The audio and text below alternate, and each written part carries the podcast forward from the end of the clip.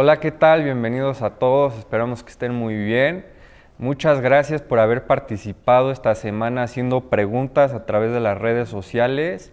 Y una de las preguntas ganadoras es de Víctor Hugo Aguirre, que dice, ¿qué va a pasar con los jóvenes y adultos que nacieron con discapacidad intelectual? ¿Cree que van a ser incluidos en el rapto o va a depender de su entorno familiar para ser salvos? Muy buena pregunta, Víctor. Y vamos a recordar algo muy importante. Dios eh, no nos dio a todos los seres humanos las mismas capacidades, los mismos talentos, los mismos dones.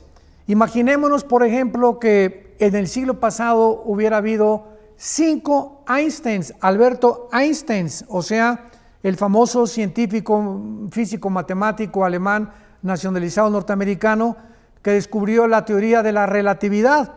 Entonces, no podrían haber más que un Einstein de todos los millones de personas que nacieron en el siglo XX. Imaginémonos que hubiera 10 eh, jugadores como Messi. Bueno, Dios le agradó en su soberanía a este muchacho darle una capacidad que va más allá de otras capacidades de otros jugadores para desenvolverse mucho mejor.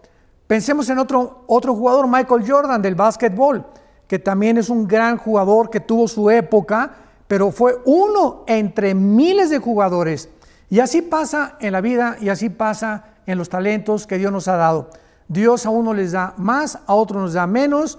¿Por qué? Porque dentro de su soberanía, al que más se le da, es al que más se le va a pedir.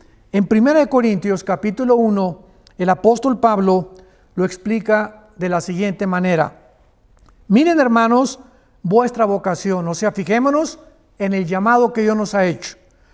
Que no somos muchos sabios según la carne, ni somos muchos poderosos, ni muchos nobles. O sea, ¿cuántos presidentes hay? ¿Cuántos de la familia real de Holanda, de Inglaterra, de España, etcétera, etcétera? Hay muy pocos, ¿verdad? Sino que lo necio del mundo escogió Dios para avergonzar a los sabios. Y lo débil del mundo escogió Dios para avergonzar a lo fuerte.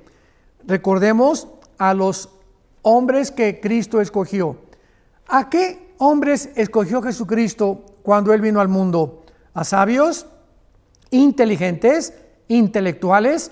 Para nada. Escogió a pescadores que ni al quinto año de primaria habían alcanzado a llegar. Y hombres eh, completamente burdos, hombres eh, ahora sí que sin ninguna cultura de ninguna especie y se dedicaban a la pesca.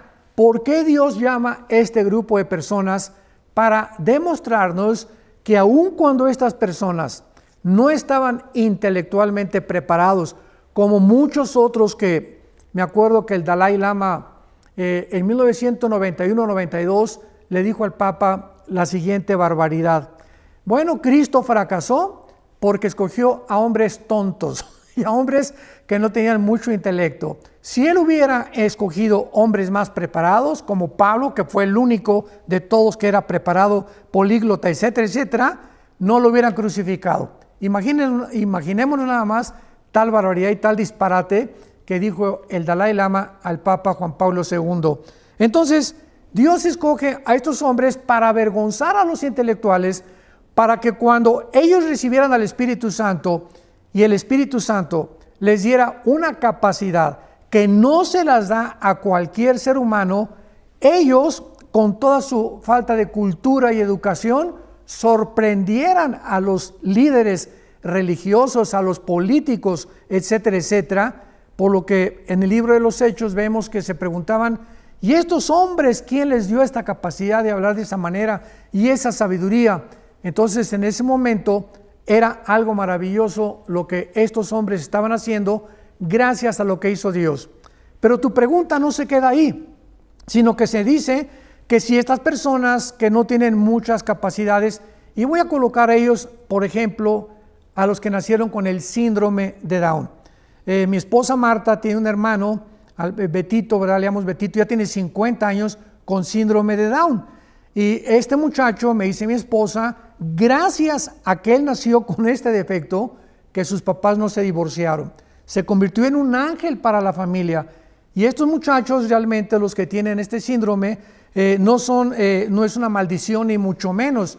Son regalos que Dios nos hace que no lo podemos entender, pero que sin embargo pueden, podemos nosotros entender a través de ellos que ellos son angelitos realmente porque viven en otra dimensión completamente diferente a la nuestra y desde luego que se van a ir con el Señor porque repito, Dios no promete el rapto para los muy inteligentes, ni muy preparados, ni muy intelectuales, sino para aquellos que tienen una fe sincera y sencilla, ¿verdad? Como la que tuvieron los pescadores que él llamó. Y finalmente dice la Biblia, eh, para contestar tu última pregunta, estas personas van a depender de su entorno familiar para ser salvos y es una pregunta muy importante porque dice la Biblia en Hechos capítulo 16 que cuando Pablo le abrió la puerta, a los, este, el ángel les abrió la puerta a los apóstoles para que salieran, el carcelero de Filipos le dijo a Pablo, ¿qué debo hacer para, que ser, para ser salvo? Y le contestó Pablo, cree en el Señor Jesucristo y serás salvo tú y tu casa. Así que yo pienso que esos muchachos, aun cuando como los de síndrome de Down o que nacieron completamente con carencias intelectuales o cerebrales, se van a ir con Jesucristo en el día del arrebatamiento de la iglesia. Dios te bendiga, Víctor, y continúa estudiando la palabra de Dios. Muchas gracias por tu pregunta, Víctor. Les animamos a que sigan participando a través de las redes sociales, que manden su correo electrónico para que nosotros podamos mandarles la liga, la descarga digital del material. Muchas gracias.